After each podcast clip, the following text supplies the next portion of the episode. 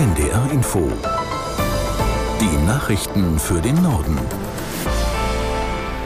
Um 8.32 Uhr mit Claudia Drews. Die Ukraine bekommt mehrere Kampfjets vom Typ F-16. Das kündigte die dänische Regierungschefin Fredriksen bei einem Besuch des ukrainischen Präsidenten Zelensky auf dem Militärflughafen Skytstrup an.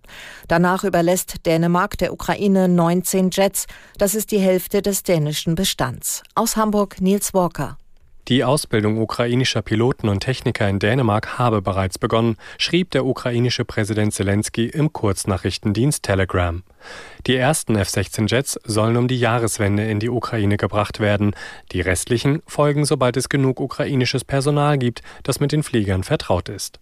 Zelensky dankte bei einer gemeinsamen Pressekonferenz der dänischen Regierungschefin Frederiksen und dem gesamten dänischen Volk für ihre Unterstützung. Die Flieger kommen allerdings mit der Bedingung, dass sie nur zur Verteidigung genutzt werden dürfen, fügte die dänische Premierministerin hinzu. Wie viele F-16 Kampfjets die Niederlande der Ukraine zur Verfügung stellen wollen, steht noch nicht fest.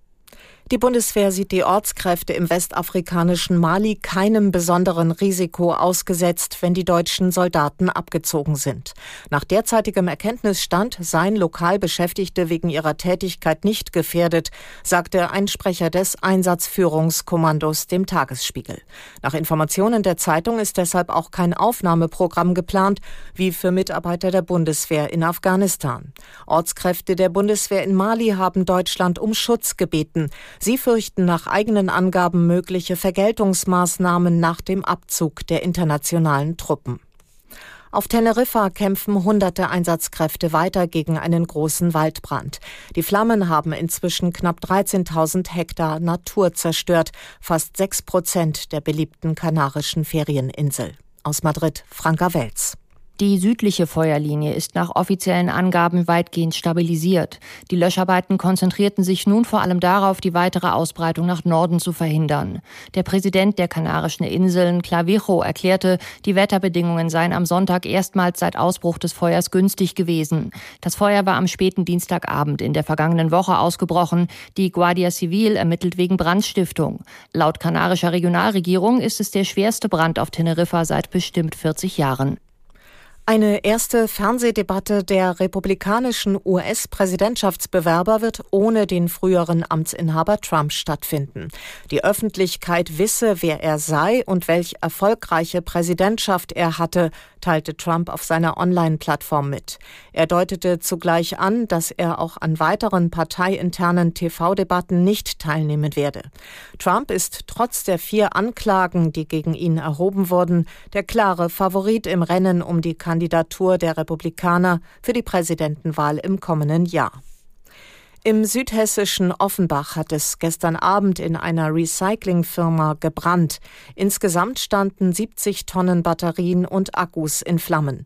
250 Feuerwehrleute waren bis in die frühen Morgenstunden im Einsatz. Aus Offenbach Andreas Gerlach. Das Ganze begann am Abend mit einem Knall auf dem Gelände einer Batterienrecyclingfirma im Osten von Offenbach, gefolgt von einer schwarzen Rauchsäule, die kilometerweit zu sehen war.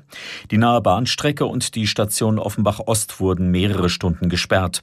Die Offenbacher Feuerwehr holte Hilfe bei Kollegen zum Beispiel aus Frankfurt und Hanau.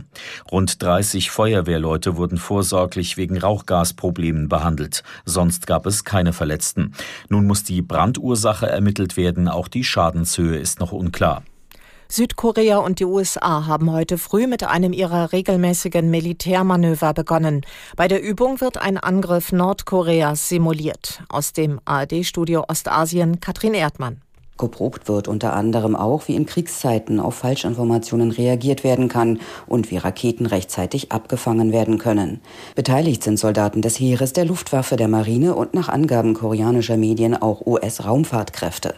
Bei der Übung, die jährlich im Frühjahr und im Herbst stattfindet, sind dieses Mal auch neun Länder des UN-Kommandos dabei, darunter Großbritannien, Frankreich, Griechenland und die Philippinen. Nordkorea, das sich durch diese Übungen provoziert fühlt, reagierte zunächst mit dem Abschuss von Marschflugkörpern von einem Kriegsschiff aus. Machthaber Kim Jong-un hatte am Wochenende unter anderem eine entsprechende Marineeinheit besucht. Die Militärübungen zwischen Südkorea und den USA dauern bis Ende des Monats. Und das waren die Nachrichten.